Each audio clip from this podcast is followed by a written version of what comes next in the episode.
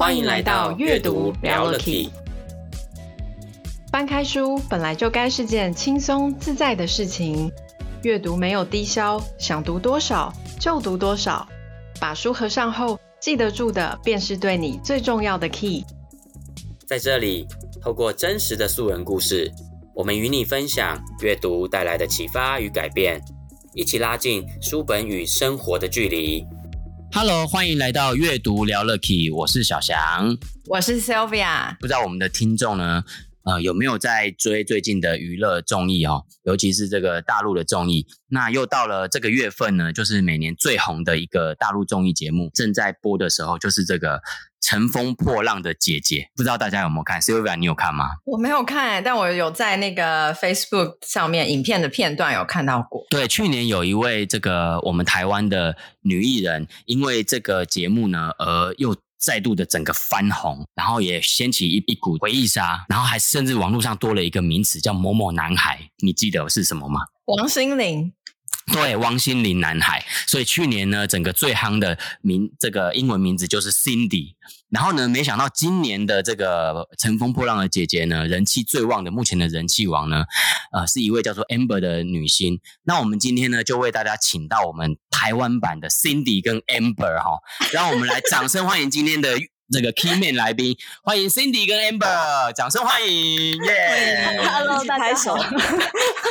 被介绍的很害羞吗？有一点，而且，嗯，我一我一直以为就是 Amber 这个应该是去年就有红过，因为去年那个官司打的也蛮 凶恶的。哦，对，他说的是跟那个强尼戴普 的那个 Amber 嘛，对不对？哦，天天都在看这个 Amber Beach，全世界男人都怕 Amber。好，那今天让你来平反一下哈、哦。那那我跟大家介绍一下呢，我们今天的来宾 Cindy 跟 Amber。那 Cindy 呢是我们这个巨狮文创的这个创办人，然后 Amber 呢是一位他自称叫做杂学人呐、那他本身也是我们巨狮文创的伙伴，那主要是以文字品牌规划为主的自由工作者。那其实我们阅读聊了 Key，我跟 Sylvia 哈会跟 Cindy 认识呢，也是在去年靠近。去年大概十月的时候，十月份，对一个线下的活动，因为 Cindy 她过去也跟她是毕业于英国的这个华华威大学华华威学院，华威华威大学，华威大华威 大学华威大学，然后所以后来她回到台湾之后呢，有跟其他五位作者，他们总共六位，有合出了一本书，叫做《文创二十 Plus》，我们依然在路上去谈一谈说对台湾的这个文创的部分。那我们因为这场线下的。活动呢，这本书的一个说书会认识了其中一位作者，也就是今天的这位 Cindy，好，所以才让我们今天有机会呢，邀请到 Cindy 跟 Amber 来上我们的阅读聊聊 Key，跟大家聊一聊，包含他们现在也在制作一个非常好听，你你只要点开他们的频道，哇，那个氛围跟我们阅读聊了 Key 非常不太一样的，呃，些微不一样。他他们可以是我们未来的其中一种，人家那么有气质，也是哦，气质这种东西是由内而外散发出来的，对不对？对啊，对啊。我们今天这一集也可以来沾他们的气质，我们也可以来气质一下。好好，我们可以温柔讲话，我们可以温柔的讲话，笑不要笑太大声，这样子。好啦，那他们现在的这个很好听的 Podcast 节目呢，叫做《巨思为光》，然后，所以我们今天特别邀请到他们，当然他们也会为我们带来两本。对他们很有启发的好书来跟大家分享。那我想说，首先呢，就先请我们的 Cindy 跟 Amber，可不可以来跟我们先分享一下我们像巨思维光啊，主要的特色还有节目内容大概都做些什么？可不可以请 Cindy 先跟我们分享一下？嗨，大家好，我是 Cindy。Hello，可是我不是那个就是 王心凌的那个 Cindy，可是去年的确好多朋友就是放了好多王心凌的歌曲，然后在 Facebook tag 我，觉得觉得很烦，很困扰。好了，谢谢小翔跟 Sylvia，就是邀请我们来参加阅读聊了 Key。没错，对，那跟大家聊了 Key。对对对，那我我们这个巨狮微光也是，就是因为呃，刚才有说我是巨狮文创的创办人嘛。那你们认识我的时候，就是那本书。嗯、那如果大家想听那本书是什么，也可以听那个阅读聊了 Key 这边好像也有介绍过。有有有，我们有两集是做文创二十家，是是是，大家可以回头去听。嗯、那我这边就不赘述，就是关于我就是创业这一一路以来，大概十二年、十三、嗯、年的过程当中，其实是蛮多的挫折的，因为也不敢说自己是成功的创业者，嗯、但是就是自己在做了一段时间，尤其遇到疫情这段期间，然后我们我们公司就做了一个小小的转型，就是在书里面没有提的，我们其实就走访了非常多台湾的，就是。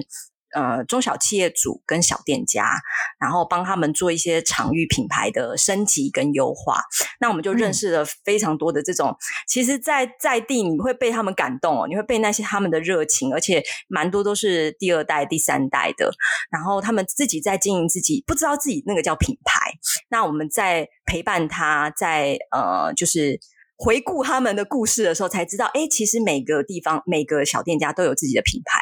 然后我、我们、我跟 Amber 都会因为这些小店家的这些热情跟这些，嗯，对于品牌，他们就是坚持下来做这件事情的初衷所感动。于是我就一直认为说，巨狮就像。嗯，一个平台一样，就是把这些微光把它聚集在一起，因为微光聚集在一起就会变成阳光。所以一开始我跟、哦、对我跟 Amber 就讨论说，我们就以这个名字来当我们的 Podcast 的就是名名称。那至于这个巨石微光在访问什么，我想就让 Amber 这边来跟大家分享。谢谢 Cindy，我想说。Amber 可以跟我们分享一下，像巨狮微光的节目内容，大部分都谈些什么？里面其实有两个系列，一个系列是我们着重在分享、介绍我们身边的，对我们来说，他们就像微光人物，就不见得他一定是做了多大的品牌，或者是说他可能有很好的就是名声，不见得他可能是在我们身边小小的，甚至是他可能连自己。社群媒体都没有经营的，像这样子的人，但是每次跟他们相处的过程中，真的可以知道，就是不论是他们个人的价值，还是他们做的事情的价值，所以就是这是一大部分的分享。那另外一个部分是，呃，因为也刚好是巨狮他所做的这个领域，所以会介绍我们要怎么样让微小的我们可以发光，就是让我们的价值被看见。那同时，也就是以我们。有点偏向是工作上的视角来去介绍，我们觉得怎么经营自己，然后怎么经营品牌这样子。因为其实在我知道，像巨思文创的呃工作内容里面，你们的提供的服务里面，的确也有一块就是去帮助这些店家去经营他们的品牌嘛，对不对？对，其实就像 Cindy 刚刚说的，就是这些品牌，不论大的、小的、传统的还是新出来的，嗯、其实都有些真的很棒。甚至有些是已经没有人在传承，很可惜，嗯，他可能就是很快就不见了。那我觉得，就是我们这样子的一个平台，或是我们公司想做，就是这些真的这么好的价值，它本来就应该被看见。就是是也是因为这样，所以可能我们的节目。的内容就稍微有点让人家觉得说，哎，好像都是蛮正向的，没有那么多负面的东西。就我们应该就是活得很幸福，然后活得 光鲜亮丽。可是其实，对，可是其实说实话，在这个过程是也是因为看到大家的辛苦，然后我们也知道就是。其实会反思到自己以前过往的辛苦，那因为这个过程，然后我们就更希望这个平台，就是聚思微光这样子的平台，是可以让大家透过这个平台，你可以来，然后如果你愿意上来分享的话，然后我们很愿意把这个舞台呈现给大家，就让大家在这个舞台上面发光。那如果说就是有其他的是你想要发光，那我们也很希望就是透过节目中额外的分享，然后让大家知道，要不然其实像一般人觉得经营品牌。通常都会跟花很多钱画上等号，可是，嗯，对，对的确，那都会有这个印象，就是花很多钱，花很多时间。但其实说实话，我跟 Cindy 的想法是，它是生活中在做的事情，它没有我们想象中这么的难。它确实是需要有一些观念，嗯、可是它没有我们想象中这么的遥不可及。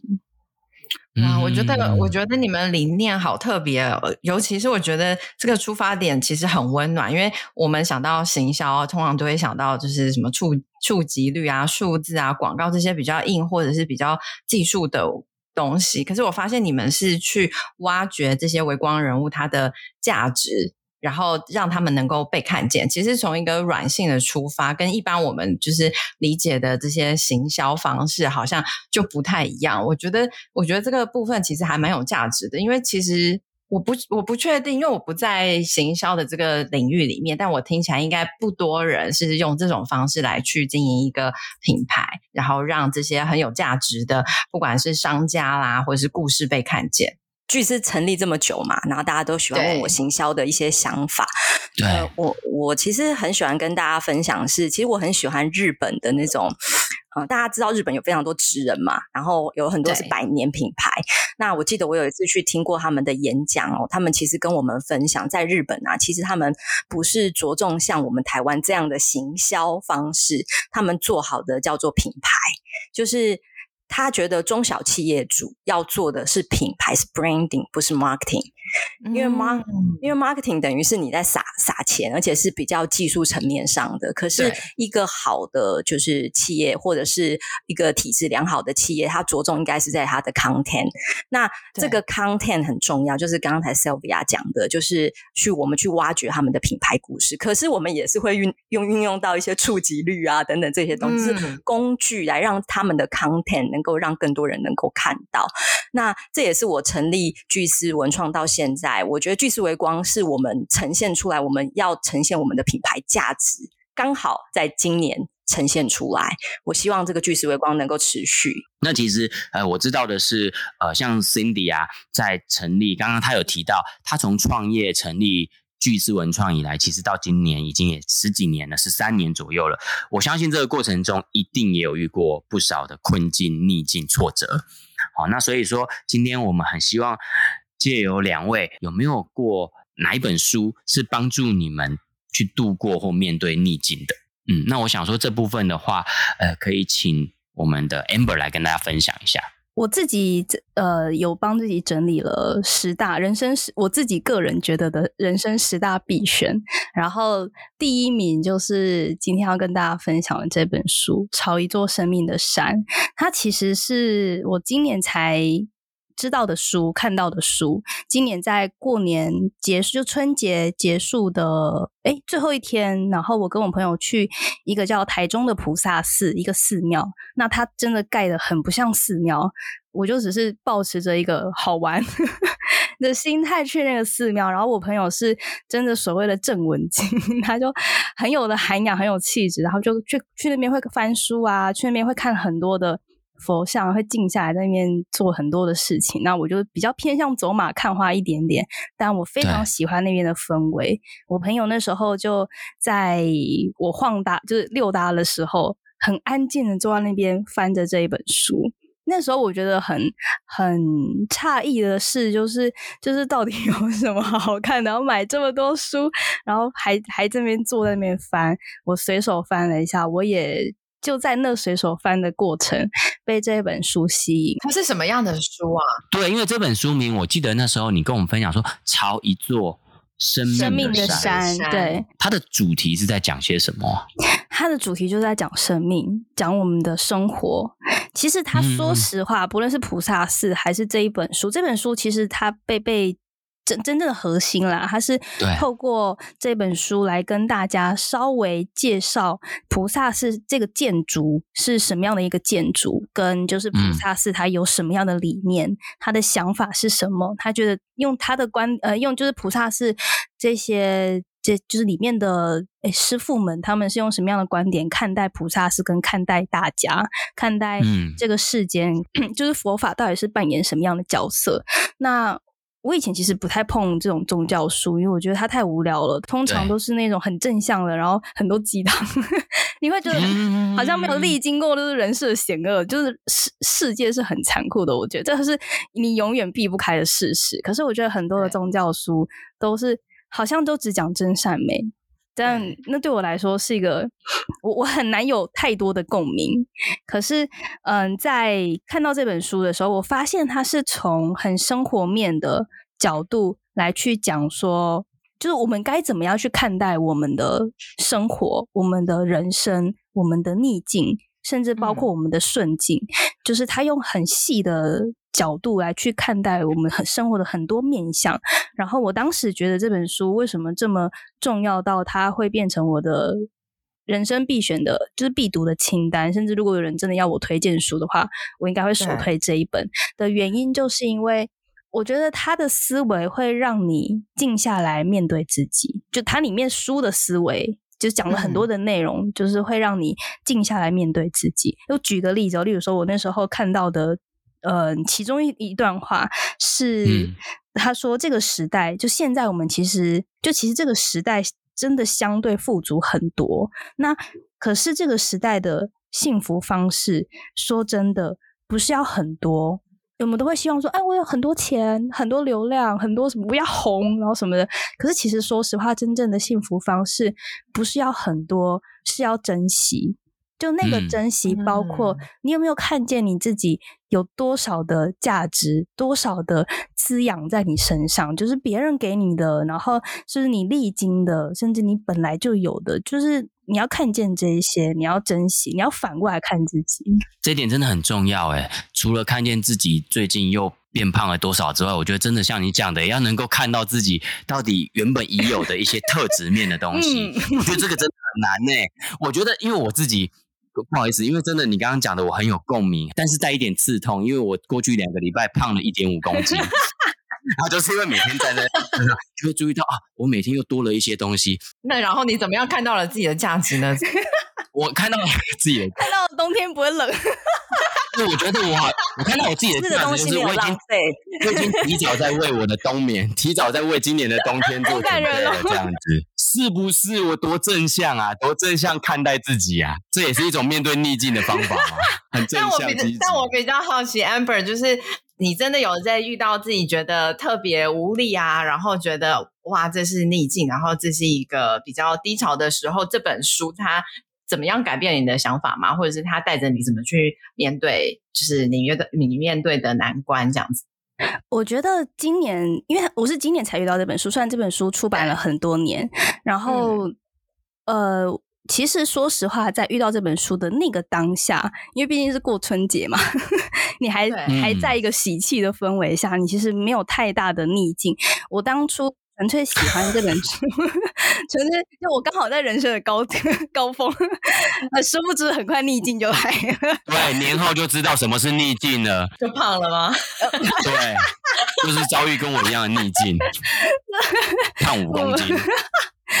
然后没有，我当时其实是很单纯的觉得说，这本书把我过往很多的想不通的事情连接起来，哦、所以他给我的是有种哦，眼睛一亮，跟把我过往就是盲点的地方，就是找到一个解方。嗯、可是真正让我对这本书，呃，再次想起来，然后甚至觉得哇，当我在整理我阅读的书的时候，我把它放进我的就是人生必选里面的原因，是因为。有一句话，它就是书中的其中一个章节，呃，其实这样说好像有两个，一个是照顾脚下这个章节，照顾脚下是指说，就是一般我们去佛寺的时候，很常会看到有个一个板子上面写，哎，你要注意，就是小心台阶的概念，嗯，你要留意，就是你这边有台阶，然后不论是上楼梯还是过一个坎，都都会有类似这样子的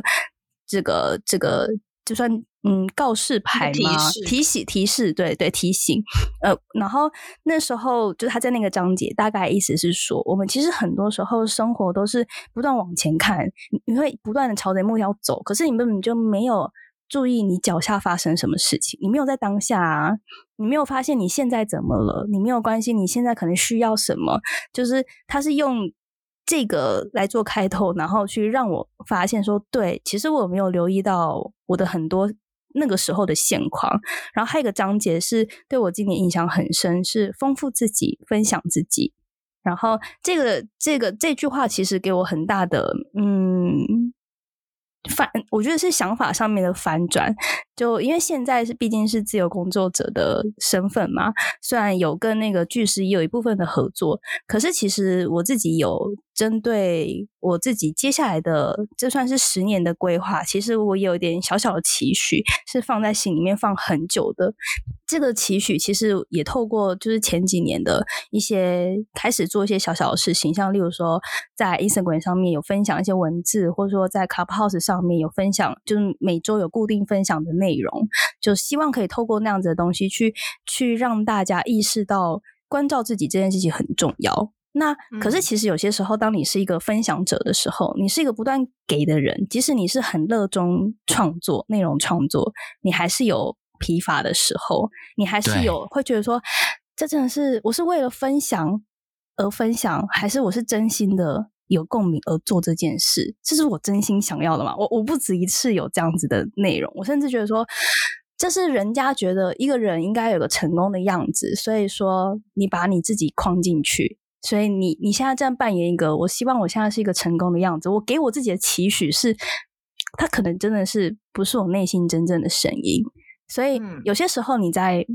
不论是在做我我自己在做每一每一周要分享内容的过程中，我我有时候当你状态不好的时候，或是当你真的那一阵子思绪很乱的时候。你会有很多这样子的质疑的声音反过来问自己，然后我那时候看到这一句“丰富自己，分享自己”那个章节跟这句话，告诉我一个很大的嗯思维是，就是这个这个人生，虽然可能 每个人现在，比如说有人现在可能三十岁，有些人可能四十岁，对，就是先不管那个年纪的阅历有多深，可是总之呢，你走过的路，你遇过的这些人人事物。不见得只有人人事物，你经历了这个所有，就算你是同一个家庭出生的，可是你经历了这个所有，其实它都会变成你这个人的养分，因为这些事情会冲击你，而让你有反思，而这个反思会让你看见自己，然后。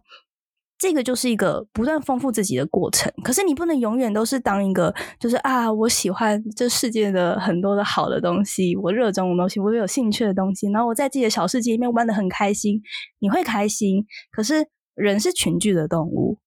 我我个人是这样觉得，虽然我是一个就是在什么评量测验里面，我是相对内向的人，然后我自己也很常被我的家人说我是山顶洞人、嗯、边缘人，可是可是你还是会有想要有交流的时候，所以你要做什么？就是分享自己。那你不需要去假装太多的东西，嗯、你就是分享你。所经历的这些，就是把先他，我觉得他很有趣。他是先写丰富自己，再写分享自己。他不先说，他不是先说我要先分享自己，不，他是先丰富自己，再分享自己。所以我觉得这本书其实在今年，包括。在接下来要做的一些事情上面，我怎么就是定位我自己，定锚我自己，给自己一个安心丸，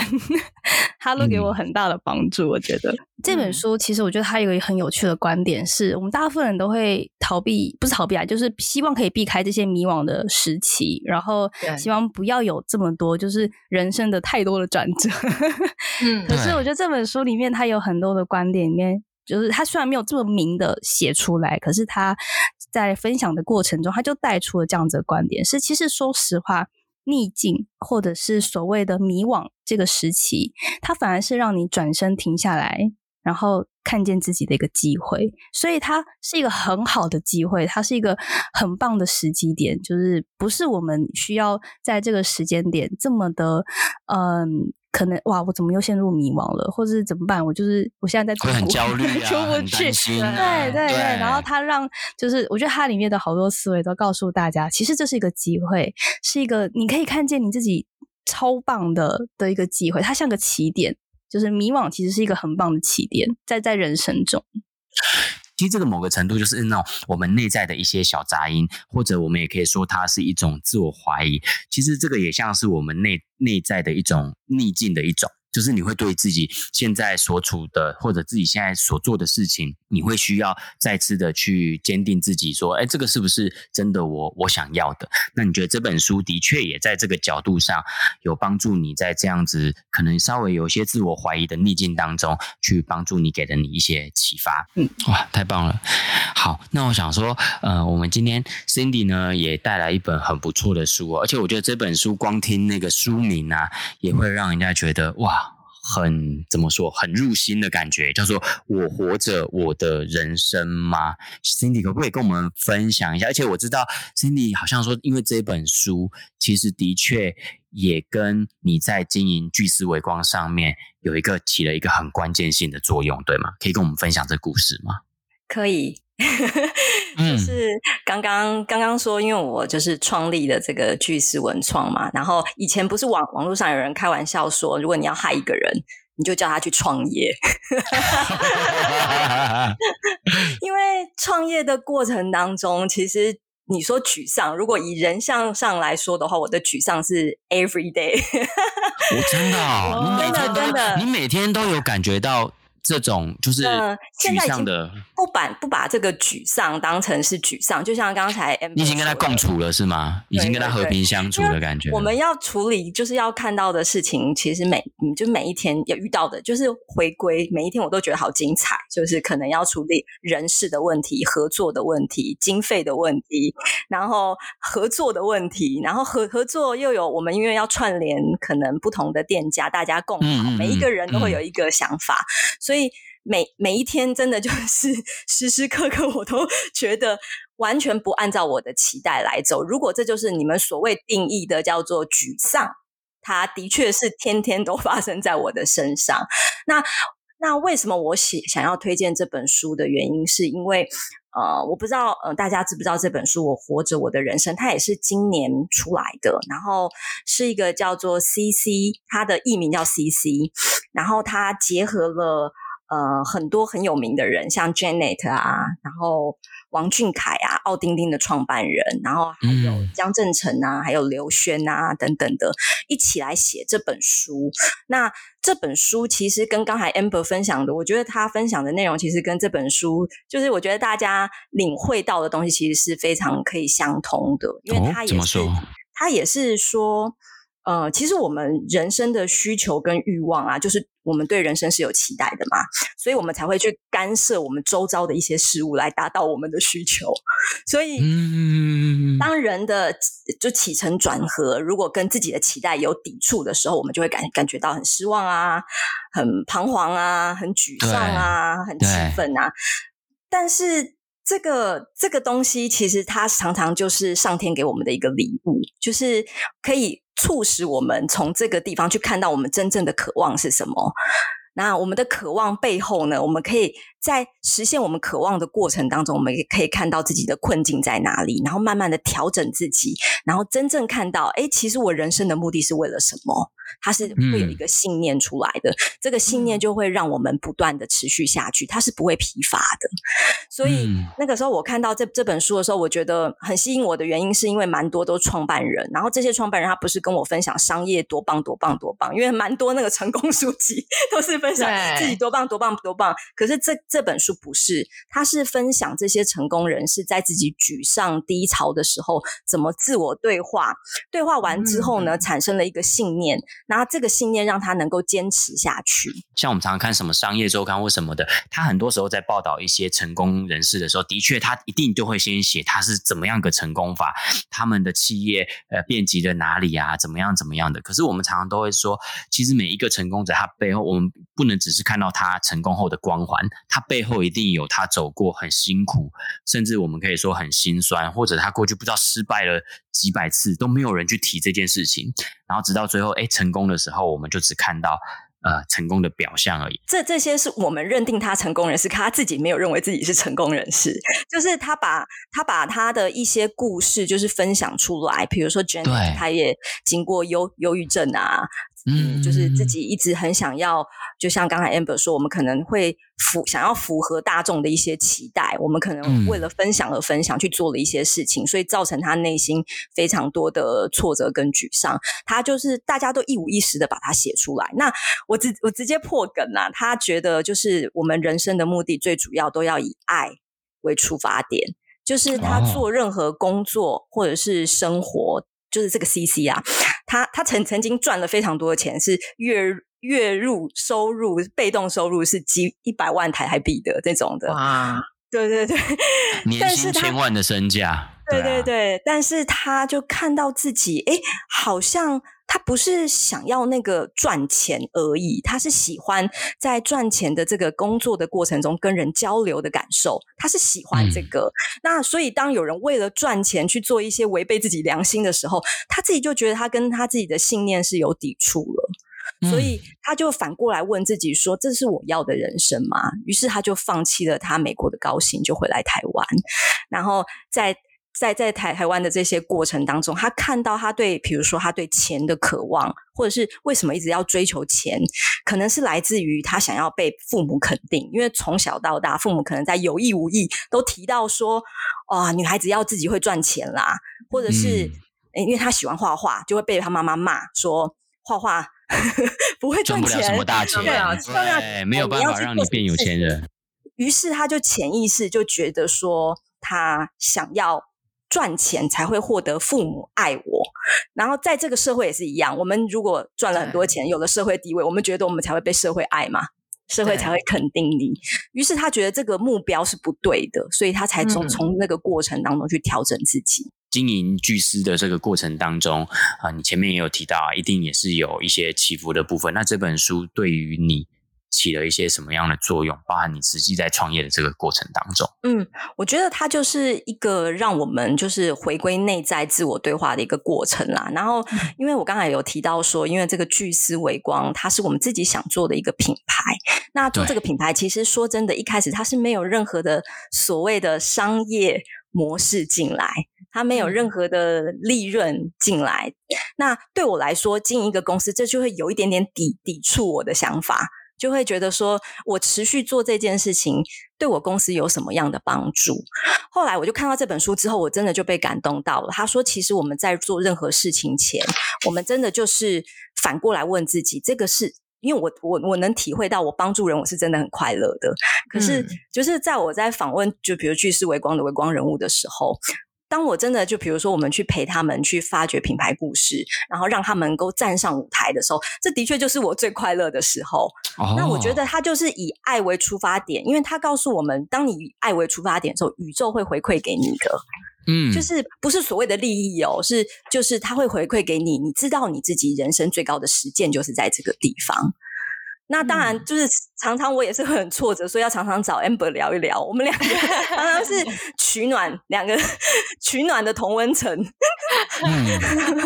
真的，我觉得有伴很重要。就像这些书里面，这些这两本书，我觉得都很有趣。就是在自己觉得迷惘或者是不如意跟不顺心的时候，拿起来翻，它感感觉是一个定心丸。你可以在里面找到一个可以让自己沉淀下来，然后重新反思，最后可以再建立一个。更强烈的信念，然后继续做你们想做的热情的事情。所以我觉得刚刚两位的这个分享，我都让我觉得好想把这两本书 买来看一下哦，很推荐。我我我我已经跟好多人讲，然后我还有朋友说他这本书在他的呃家里边好像躺了不知道几年吧，然后突然看到我分享。我把它发在线动，就那个书的封面。他说：“哎、欸，我有这本书哎。”然后我说：“你快去看，不要只是把它买来放在那里，对不对？” 对，我觉得其实，嗯，就像刚刚塞维尔说的，有陪伴是一件很重要的，有伙对伙伴这样子是一个很重要的事情。以前我小时候，因为毕竟就性格的关系，我不是很喜欢跟人交流，我最讨厌就是人。嗯，可是我很喜欢看书，各种书，就我看很杂。嗯、我我就是小说也看，然后我除我好像小时候除了那个爱情小说，我觉得它太太太泡泡了，所以我比较少看。不然其他的书我，我我我其实基本上都看，就看得很杂。我发现其实，在书里面，它就有时候你在阅读的过程，它就很像在陪伴你走一段。就是有时候会给你启发，有时候是让你觉得很好笑，就让你度过了一段就是你需要耍废的时间。就这个陪伴其实很重要，我觉得。其实我觉得这过程就有点像我们让内心的自己陪着自己，就是我们自己跟自己作伴。然后也可以更知道自己的信念是什么。嗯、我记得很深刻，是有一个叫做我不知道大家知不知道黄金圈，好像是 Golden Circle 还是什么黄金圈，Golden Circle 就是中间是坏出来的。对，对小翔最爱，每很多集里面都有讲到这个。哦，真的吗？就是中间是坏，然后再来是好，再来是 what。就我觉得很有趣的是，真的大部分人都是会先想到。我要得到什么，或是我对我我要怎么做？因为就是因为我我要得到什么，所以我才会想我要怎么做嘛。可是真的很少人会回过头来去看你所有行动的坏，就你的每一天到底是为了什么而起床？就是没你没有想过这件事。我觉得这个是，嗯，就像我们有时候为什么我们觉得我跟 Cindy 的理理念里面，或是应该说价值观里面，很相信每个人都有他很独特的价值的原因，就是因为每个人那个坏真的不一样。其实你们等于就是在挖掘很多的店家，不管是传统的，像你讲，或者比较新的这种行业的，其实你们就像是在找出他们的那个为什么，那个初衷。对，因为他们会越讲，会就自己就觉得说，我讲完我自己好感动，有没有觉得自己，然后就重新有力量了，对不对？他们可能，我觉得人真的会这样哎，讲着讲着，他们可能又重拾了一股力量，就可以克服他们遇到。对对对，真的会这样。它它是一个内在驱动力，然后这个内在驱动力真的会促使这个人，嗯、他可能也也或许他可能只有走过三年，就是用这个坏来实践了三年，他可能就放弃了，因为一些呃环境，因为有时候我们要做成一件事情，确确实是需要天时地利人和嘛。可是当我们可以 touch 到或是追问，就像刚刚那个 Cindy 分享的那本书，就光是那个书名就很很好让你拷问。对。然后 你就会它是一个问句，它是一个活着的人生吗？哇哇，这句话这这可真是会让人家突然接不上话的一个提问。对，然后就会让你触及到你的坏，你会因为知道你的坏是什么，知道你的内在驱动力是什么，你会燃起好，那我接下来想做什么？我想要怎么做？然后你你会知道，你每一天都是有意识的在活着。不是，就是每天就是行尸走肉。对，其实当我们问为什么的时候，我我认为是要去找寻这件事情的本质。其实我觉得透过问问这个，对，我觉得找到这个本质，它会是一个最 pure 的、最纯粹的。就是很混乱的时候，我反而就会让自己真的是静下来去想那个最最原本的本质是什么，我为什么要做这件事情。所以的确，我也常常会做事的时候就会问说：“哎，why，why，why？” 所以以后千万不要再说我是个好男人了，我是坏男人。对，我是个每天会问自己 why 的男人。好，OK，那我们刚刚 Cindy 是不是有一些想要分享？你也觉得找寻本质这件事情很重要，对不对？对，因为这本书里面呢、啊，就是其其实他他为什么会有这本书出来？就是这个 CC 在有一天在就是他会早上起来会打坐。然后在打坐的过过程当中，嗯，他就突然想说：“我要来感动，我要让这个爱的力量感动更多更多的灵魂。”他说要千万个灵魂这样子。哦，那那他在这本书有一个，就是他说他一段就写说：“我持续发掘我是谁，我的生活到底要追求什么，生命的意义是什么，我存在又代表什么？我常想，嗯，除了留了一堆碳足迹。”我真正留下了什么？最终这五年的沉淀没有白费，我领悟了许多人生的道理，并且很确定他自己很确定未来的四十年，我希望感动千万个灵魂、人跟动物，所以他就去召集了他脑中想到的这些人，然后而且他们这些版税是全数捐给这些人想要的慈善机构。嗯，就是、这本书对对，对他们他们作者想要捐出去的，对，就是不同，他们自己选不同的。哦、就是我听到这个地方的时候，我就马上就觉得我要买了，因为我觉得那个我想要成为一个我被他感动的灵魂，那我也希望把这个就是感动也带给身边的人，这样 怎么办？我好想买这本书，对呀、啊。快买，快去买！而且我觉得听众真的也要买，这样子今天 Cindy 也就制造了更多的，就是被这本书影响的灵。对，而且这本书里面，他还不止就是分享故事完，他最后还有一个有点像笔笔记本这样子，就是让他会带着你去实践，哦、去问问，就是哎，我我就是比如说，哎，我的人生目的是什么？他会带你去实践，嗯、每一个故事后面都会有。嗯嗯嗯嗯。嗯，我觉得人都是这样啦，人会心情不好，其实真的只是你对于现在你遇到这个逆境，你某一些观点你没有想通。可是我发现，只要你往内，你这个观点你把它稍微想通了，或从别的角度来思考的时候，一旦那个东西一开，其实你的整个情绪、你的生命能量就可以当下的开脱，当下的就变得不一样，一样就可以从很低谷的能量马上提升到一个诶比平常还要高的能量，那你就会发现就可以重新开始。那其实这个过程当中，就是让我们自己重新的去看到希望这件事情。我觉得希望真的很重要。只要当你的内心有燃起一丝一毫跟希望相关的感觉的时候，你就会发现，好像什么样的难题都不是难题，每一件事情都可以再重新开始。